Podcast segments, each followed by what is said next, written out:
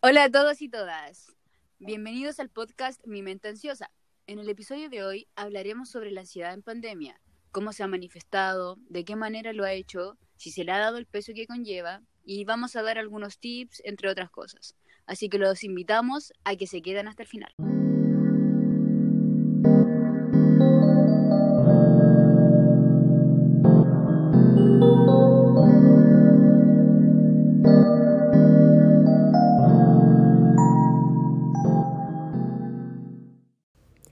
Han pasado nueve meses desde la confirmación del primer caso de COVID-19 en Chile, y actualmente la situación está cada vez más complicada para nuestro país, en donde se registran 15.410 muertes a nivel nacional y 551.743 casos activos y confirmados. De acuerdo a la última encuesta nacional de salud realizada entre los años 2016 y 2017, la ansiedad es uno de los trastornos que más afecta a los chilenos, en donde uno de cada cinco ciudadanos mayores de 15 años lo padece. Siguiendo esta misma línea, el estudio CADEM evidenció que el 56% de las personas interrogadas dijo haber sufrido crisis de angustia y o ansiedad. Debido a esto, se realizó un estudio el pasado 2 de julio, el cual reveló que el 89% de las personas encuestadas dice sufrir de ansiedad, nervios, angustia, estrés y cansancio desde que comenzó la crisis sanitaria. Y solo un 5% expresó sentirse tranquilo, lo cual son cifras preocupantes para los expertos. A su vez, la Escuela de Psicología de la Universidad Mayor, el 7 de julio, realizó un estudio a 653 personas, obteniendo como resultado que el 66% presenta síntomas de ansiedad. El sondeo también alertó de un alza del consumo de fármacos y alcohol, de un 11% y un 13% respectivamente. Y finalmente, un estudio internacional llevado a cabo por Save the Children el pasado 8 de mayo demostró que uno de cada cuatro niños sufre de ansiedad por el aislamiento social derivado del coronavirus. Y es por esto que, debido a todo lo expuesto anteriormente, la ansiedad aumentó por culpa de la pandemia.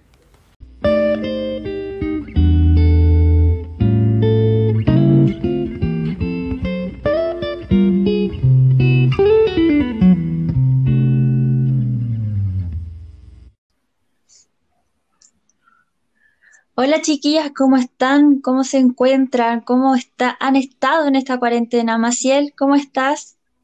Hola Feña, yo estoy súper bien. Igual a veces un poco aburrida de estar en la casa, pero bueno, es por el bien de todos. ¿Y tú, Cata, cómo has estado? Hola, yo estoy súper bien, con muchas ganas de verla a todas ustedes. ¿Y tú, Anaís? Estoy bien, estamos motivadas, todas esas cosas, resistiendo en esta cuarentena. ¿Y tú, Feña, cómo estás? Bien, he estado súper bien, también un poco aburrida, pero yo creo que todas hemos pasado por eso, pero súper bien. Eh, chiquillas, antes de comenzar con la discusión, me gustaría definir tres conceptos para que nuestro podcast se entienda mejor y entiendan conceptos que a veces no todos eh, tienen claro lo que significa. Voy a partir definiendo ansiedad, que es el estado de agitación, inquietud o zozobra del ánimo. También voy a definir estrés, que es la tensión provocada por situaciones agobiantes que originan reacciones psicosomáticas o trastornos psicológicos que a veces pueden llegar a ser muy graves. Y por último voy a definir depresión, que es el síndrome caracterizado por una tristeza profunda y por la inhibición de las funciones psíquicas, a veces con trastornos neurovegetativos. Qué bueno, Feña, que haya aclarado esos conceptos, porque por lo general, eh, yo creo que todas, en, bueno, todo en general, terminamos usando mal esos conceptos, no sabemos a lo mejor distinguir ansiedad de depresión, entre otras cosas, y que me parece muy bueno que lo hayáis aclarado. Sí, yo comparto eso contigo, yo suelo confundirlo siempre como que no sé bien la definición de cada uno, eh, y siento que eso igual es súper importante para introducir el tema que vamos a hablar hoy día, que es la ansiedad.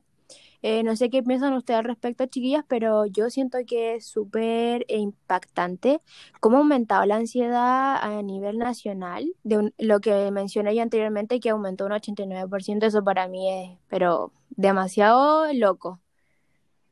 Sí, Brigio, que yo quedé para adentro cuando escuché que lo dijiste y uno también con las noticias que también que han salido, aunque igual no es tan transparente la verdad los medios de comunicación con estas cosas, como que a lo mejor se prioriza más el tema de la salud física que la salud mental. No sé, sí, a mí me impresionó porque, como ya se había dicho, el 2017 solo el 56% presentaba ansiedad y ahora el 89% es un montón.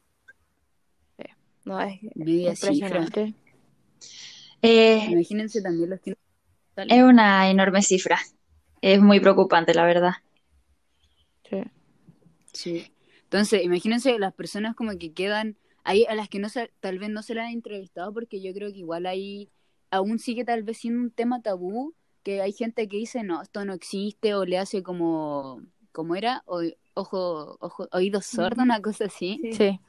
y no se quiere dar cuenta no quiere asumir, asumir tal vez que su hijo o hija le dice ¿sabéis qué mamá? Eh, me siento mal estoy comiendo mucho y le dicen como cierra la Sí, boca lo hacen, No, lo ¿para qué hacen sentir a uno Sí. culpable cuando no es así. O sea, estás en una situación en la que no te podís sentir culpable por algo que no, no sé, pues por, yo No, como- uno no controla. Eso, no no.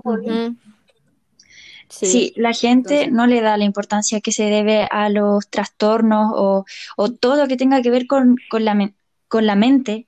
Eh, la gente lo ignora o dice, como tú ya estás grande como para sentirte estresado o ansioso o tener depresión, eso es solo para la gente loca, como, como si fuera algo malo, cuando es algo que mucha gente lo puede sufrir por diversas causas, por distintas situaciones, como, y sobre todo la situación de ahora que ¿quién ha vivido una pandemia en su vida como esta? Nadie.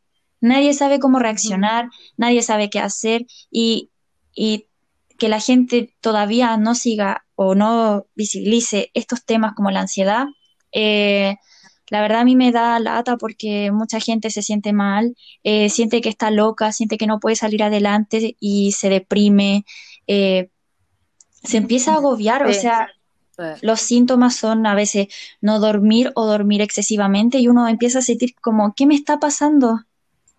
No, pero mira, yo Sí, creo ¿puedo que eso igual va ligado a que mucha gente no sabe cómo, cómo se manifiesta la ansiedad o qué es la ansiedad en sí y que se lo guardan al, al final para ello. Entonces, siento que hay poca información como a nivel social igual sobre qué es la ansiedad y todo, porque no se valora como se debe, sobre todo ahora que, pucha, el estudio demostró que eran eh, aumentó el 89%, entonces, ¿qué está pasando realmente? Yo no veo así como a no, un apoyo en la tele o algo que son medios de comunicación que llegan a mucha gente. Yo no he visto nada que diga cómo se realizó tal estudio, demostró esto, vamos a hacer algunas campañas para poder apoyar, porque igual es una situación difícil encuentro yo lo que estamos pasando ahora. Sí. Sí, algún sitio web como para buscar más información acerca del tema, con especialistas, Eso. Es que, pucha, igual, como el mismo tema, como se supone que la ansiedad, los trastornos mentales, por decirlo así, van asociados más a los adolescentes, a los niños. Y como decía la feña de antes, pues como que a los adultos como que ni los pescan, como que a ellos, a ellos como los pre- les ponen más prejuicios, que por ser adultos se supone que tú ya tenés que tener tu vida hecha, como voy a tener problemas, tenés que preocuparte de otras cosas.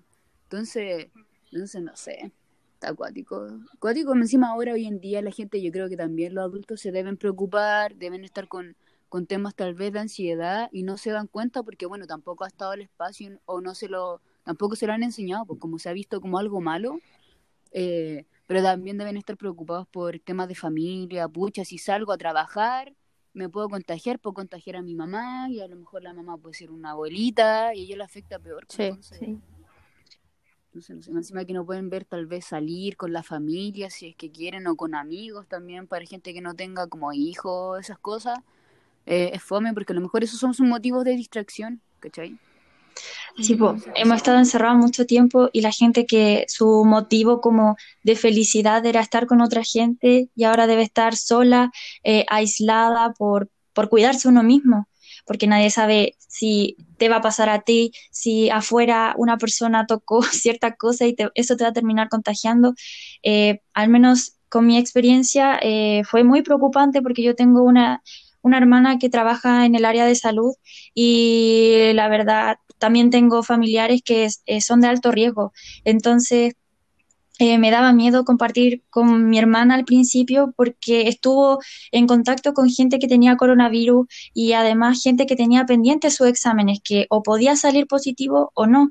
Entonces era como una situación de, de miedo, de, de ansiedad, porque eh, yo estaba así como, no, no me quiero acercar, eh, no, no, eh, ¿qué pasa si yo hago algo y si es mi culpa? Si por mi culpa por no lavarme 30 segundos las manos, termino contagiando a toda mi familia y por mi culpa se termina muriendo un familiar, no sé, a mí al menos me preocupó mucho esa situación, la pasé muy mal.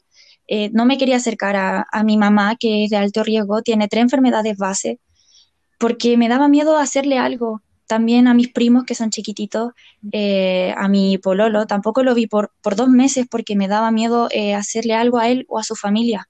Eso, el, el miedo es súper mm. impactante porque, por ejemplo, yo no salgo desde, a ver, ocho meses, que desde que empezó esto que no salía y salí la otra vez una vez y me dio mucho miedo, así como no querer tocar las cosas, no acercarme a la gente. Y igual es fome porque, bueno, no podéis salir, o no quieres salir por el miedo, pero estar en la casa igual, no, mm, yo no me siento cómoda en la casa porque estoy con las tareas, estar todo el día encerrada y las, bueno, los trabajos que te bombardean o el estrés de que se te va el internet y te pone a llorar por una tarea, y eso es puro, pura ansiedad. Sí. Sí. Oye, Kate, y con lo que dijiste delante, como que pasabais mucho tiempo en la casa, y bueno, todas yo creo que a lo mejor hemos manifestado algún síntoma de, ansiedad, tal vez comer mucho, dormir. Mm, sí, yo. Es que, yo comer mucho, dormir mal. O sea, intento dormir, pero duermo muy mal. Me cuesta mucho quedarme dormida y cuando lo hago me despierto cada, no sé, cinco minutos. ¿Qué otra cosa? Sensible, estoy demasiado sensible. Muy enojona o muy llorona. Por un cualquier tontera. Mm. Digo, yo a mí, por ejemplo, me diagnosticaron ansiedad y pucha, antes de la pandemia, por lo menos me distraía con mis amigos y cosas así. Igual nosotros yo creo que todo el ser humano en sí es un ser de piel, de, de afecto, de contacto. Entonces, que esto, por ejemplo, en mi, en mi parte, no, no sé, pues por la pandemia no puedo salir con mis amigos, cosas así. Eh, se me ha hecho fome porque era como mi método de, de, distracción, por decirlo así. Entonces, ahora que paso más la casa, paso comiendo más, paso durmiendo más, como 13 horas yo creo que estoy durmiendo. Sí. Y escaleta. no sé. Hablo más de él, ¿cómo se te ha manifestado también? Sí, miren, yo en comparación a ustedes, yo estuve como más por el lado de la desinformación. Porque yo nunca antes de mi vida me había pasado esto de la ansiedad. Además, cuando me empezó a pasar, yo no sabía lo que era por ejemplo, yo empezaba a llorar de la, así como de la nada, en el, como por pensar en el liceo, en que estábamos en tercero, en que no se sabía qué iba a pasar. Además, sentía que no aprendía nada. Además, como moría tanta gente, cada día era más, no veía a mi familia, empezaron una angustia así como súper cuática. Pero no sabía lo que me pasaba, o sea, yo decía, pucha, quizás me está dando como depresión. Yo no ligaba a eso, pero era súper distinto empecé a comer así como que por todo. Tenía pena, estaba feliz, por cualquier cosa yo comía. Empecé a subir de peso, mm. además veía la tele y, por ejemplo, típicas la tele están como siempre las modelos perfectas y uno se siente peor, entonces yo me angustiaba más, no sabía lo que me pasaba, además cuando intentaba compartirlo con, con mi entorno, cosas así, obviamente con personas adultas, era como que tampoco sabían lo que yo tenía ni que prácticamente estaba loca, como por lo que me pasaba, pero al final como que tuve que investigar yo sola, porque tampoco encontraba así como información, no sé, en los medios de comunicación, en las redes sociales, igual se ve súper poco, al final tuve que investigar sola, pero yo estuve como más por el lado de la desinformación y me costó mucho saber lo que tenía. Ahora actualmente, como han pasado igual varios meses, sabía un poco sobrellevarlo y me he sentido un poco mejor, pero al principio igual fue súper difícil todo el proceso. Es que igual yo creo que como es un tema tan tabú, por decirlo así, como lo he repetido, eh, cuesta más buscar información porque uno puede poner en internet eh, qué significa que coma mucho y duerma mucho. Te va a dar depresión, ansiedad, te va a dar algún otro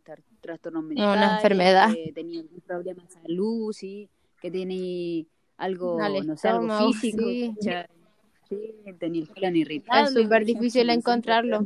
Yo lo digo porque yo lo busqué y se me hizo como súper difícil llegar a que estaba presentando ansiedad. Y eso solamente Sí, pues porque si no Y eso solamente si es que sabes cómo lo expresar lo que te está pasando, porque de repente uno siente un montón de emociones y uno no sabe, yo no, no sabría decirte si estoy enojada y tengo pena, o, o a veces lloráis, ¿por qué lloráis? No sé, estoy llorando nomás.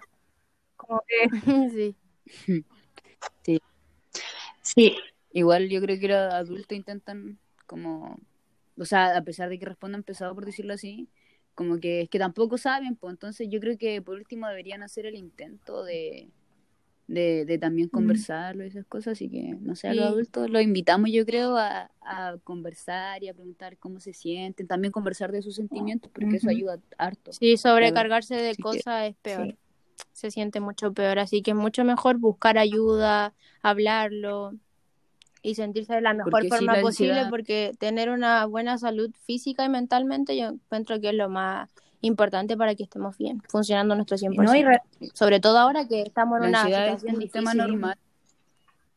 Sí, yo- creo que la ansiedad es un tema normal, pero no debería serlo. No sé si se Sí. entiende. Yo creo que ya, yo creo que entienden a qué sí. voy, como así que pasa, igual pero no debería pasar tanto. Eso. Tanto, no debería eso. Así que pónganle ojo y preocúpense también de cada uno. deberían también enfatizar en los colegios que, porque obviamente uno saca esa situación en el colegio o situaciones que uno lo pueden llegar a agobiar, estrés, una pandemia, eh, situaciones de familia, problemas, etcétera. Eh, por esta razón, a mí me gustaría eh, compartir unas experiencias de otras personas que evidencian que han sufrido ansiedad por culpa de la pandemia y también por diversas situaciones, colegio, eh, que se sienten tristes o se sienten eh, en esta pandemia, se han sentido muy distintos, no saben quiénes son, eh, piensan que le están pasando algo y no saben qué es. Por esta razón, eh, tengo unos audios que me gustaría compartir con ustedes y con el resto Sí, para que lo escuchen y se den cuenta que no son los, no son los únicos, que hay muchas personas como ellos, como nosotras que también hemos sufrido ansiedad y mucha gente que está ahí y que no ha dado su testimonio porque le da vergüenza, porque todavía no sabe que lo tiene eh, y otras cosas más. Buena, bacán. Porque así nos sirve como para respaldarnos nosotras y que la gente vea que tal vez no es la única. Sí. Y a lo mejor puede comparar casos, pues. Y que también saber, démosle. por ejemplo, si están eh, como desinformadas como me pasó a mí, les va a servir también como guía eh, para saber si tienen una ansiedad y poder buscar ayuda. Exacto.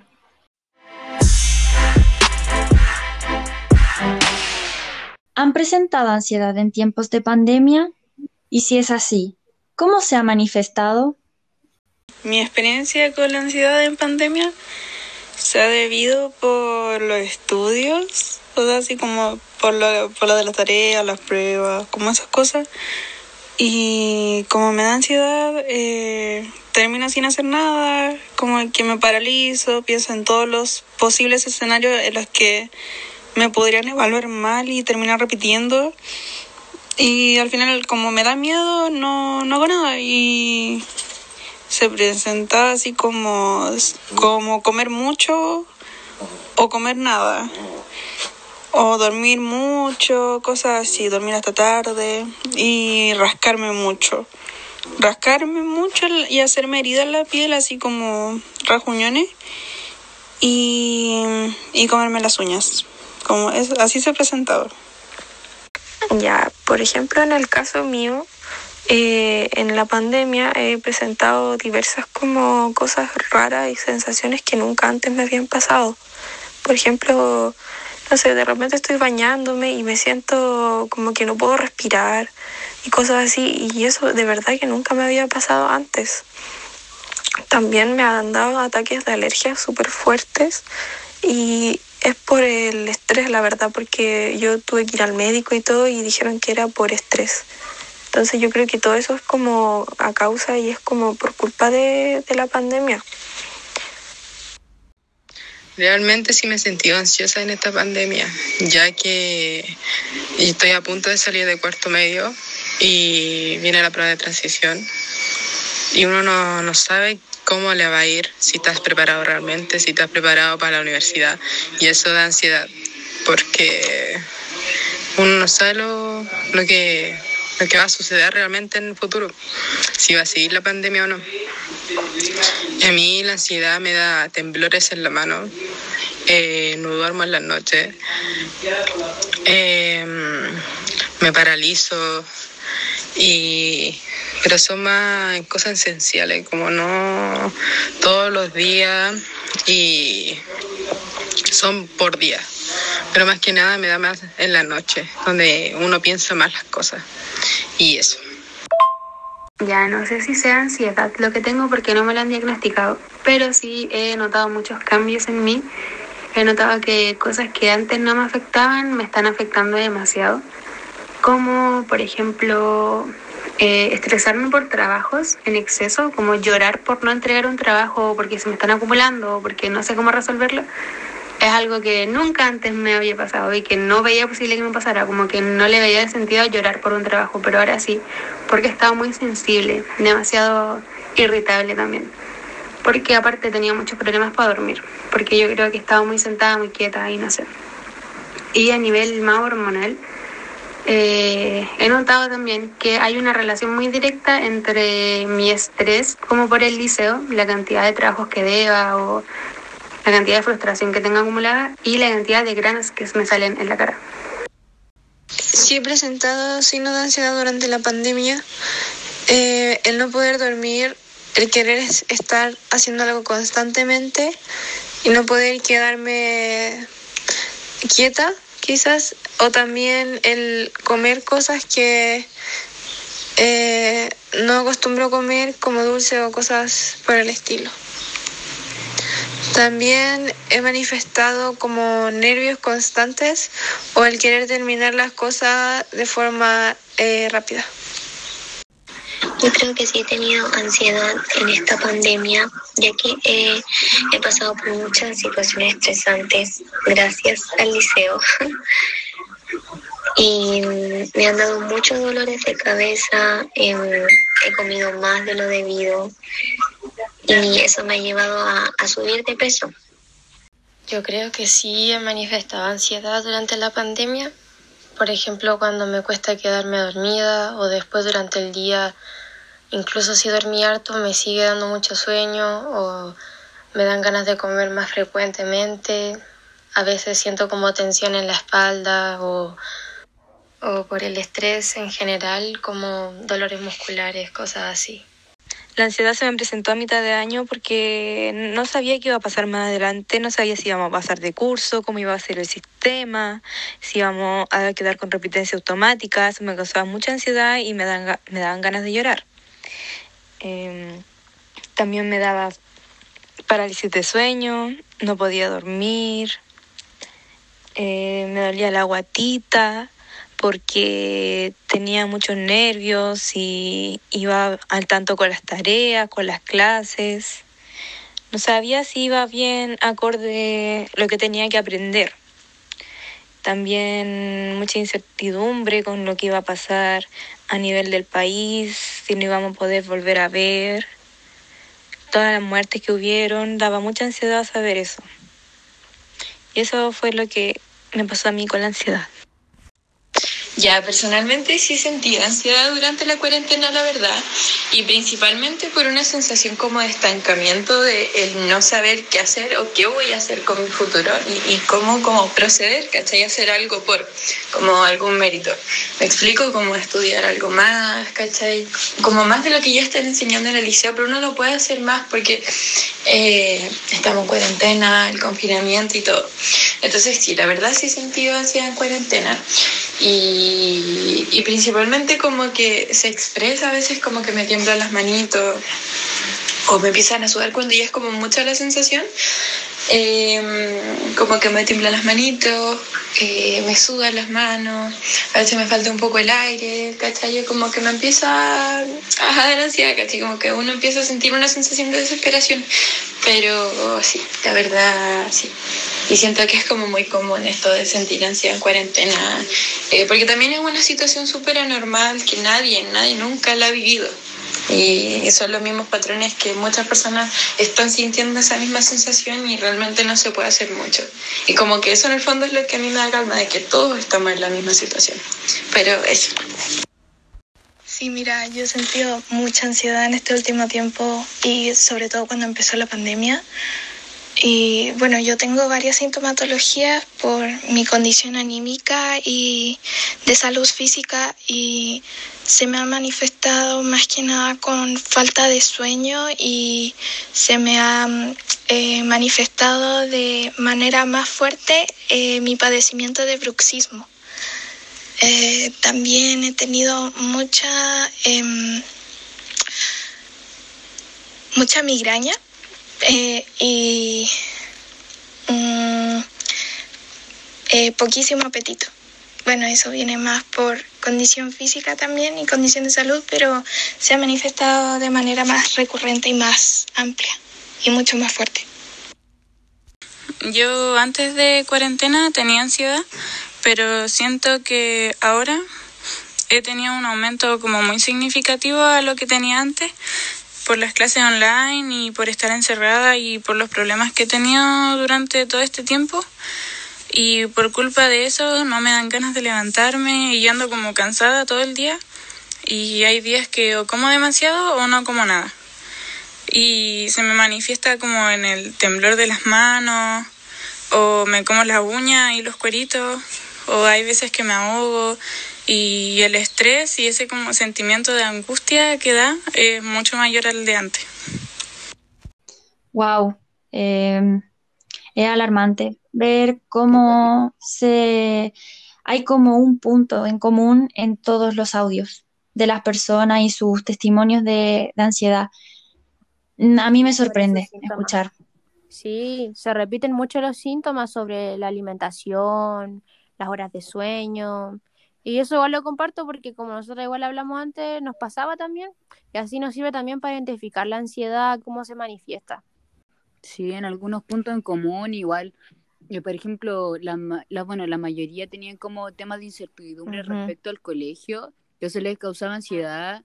Y, por ejemplo, algunas personas que presentaban ansiedad antes del tema de la pandemia, pero que con esta aumentó, como por ejemplo que le- el tema del, de, ¿cómo se dice?, comerse las uñas, los cueritos de los dedos, o el tema de ya de ir a rascarse, algo como que ya le está afectando más, que emocionalmente está pasando también algo físico.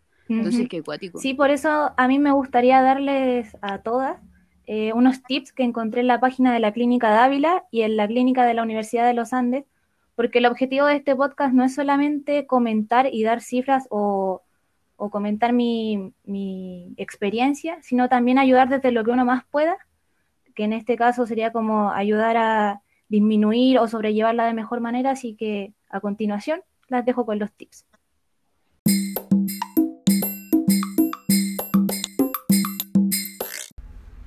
Tips ansiosos. 1. Mantener rutinas básicas. eh, levantarse una hora, respetar horarios de comida, de trabajo y de estudio. 2. Hacer ejercicios. eh, puede ser bailar, meditar, hacer yoga, correr. eh, algo que les ayuda a liberar tensiones y energía. 3. Tener espacios de ocio, donde puedan hacer algo que les guste o que los relaje. Puede ser leer, dibujar, pintar o también no hacer nada. 4. Limitar la exposición de noticias en caso de que a, la persona le haga mal. Eh, por ejemplo, que te intranquilice o te preocupe ver las noticias, limitar tu exposición, ya sea ver lo que te interesa o, o ver, verlo solo en un determinado horario. Y eso. 5. Disminuir el uso de aparatos tecnológicos antes de dormir, porque esto ayuda a conciliar mejor el sueño y que uno descanse mejor. 6. Tomar infusiones de melisa, toronjil de menta o manzanilla. Estas infusiones pueden ayudar a, calmarse o antes de dormir también. 7. Yo no tenía idea de esto, me pareció súper interesante. Hervir cáscaras de naranja o mandarina. Porque el olor relaja a las personas, como o también inciensos, velas aromáticas, cosas así. Bueno, esos son los tips que tengo para dar. Espero que les sirvan, eh, que les ayude a disminuir su ansiedad y eso. Oh, Cata, qué buenos tips. Yo tampoco sabía lo de la cáscara de naranja y mandarina. No, yo tampoco. Igual est- estamos para eso, pues, para aprender y ayudar. Sí, y a mí me gustaron mucho los tips. Son muy variados que cualquier persona puede probar el que más le guste y, y el que más le sirva. Sí, a mí, por ejemplo, el del tema del ejercicio, a mí en mi, en mi parte me sirvió caleta porque me ayudó a mantener la mente ocupada, el tema de tener más energía y, todas esas cosas, así que muy buenos tips. Nada que 20 de 10. Muy bueno.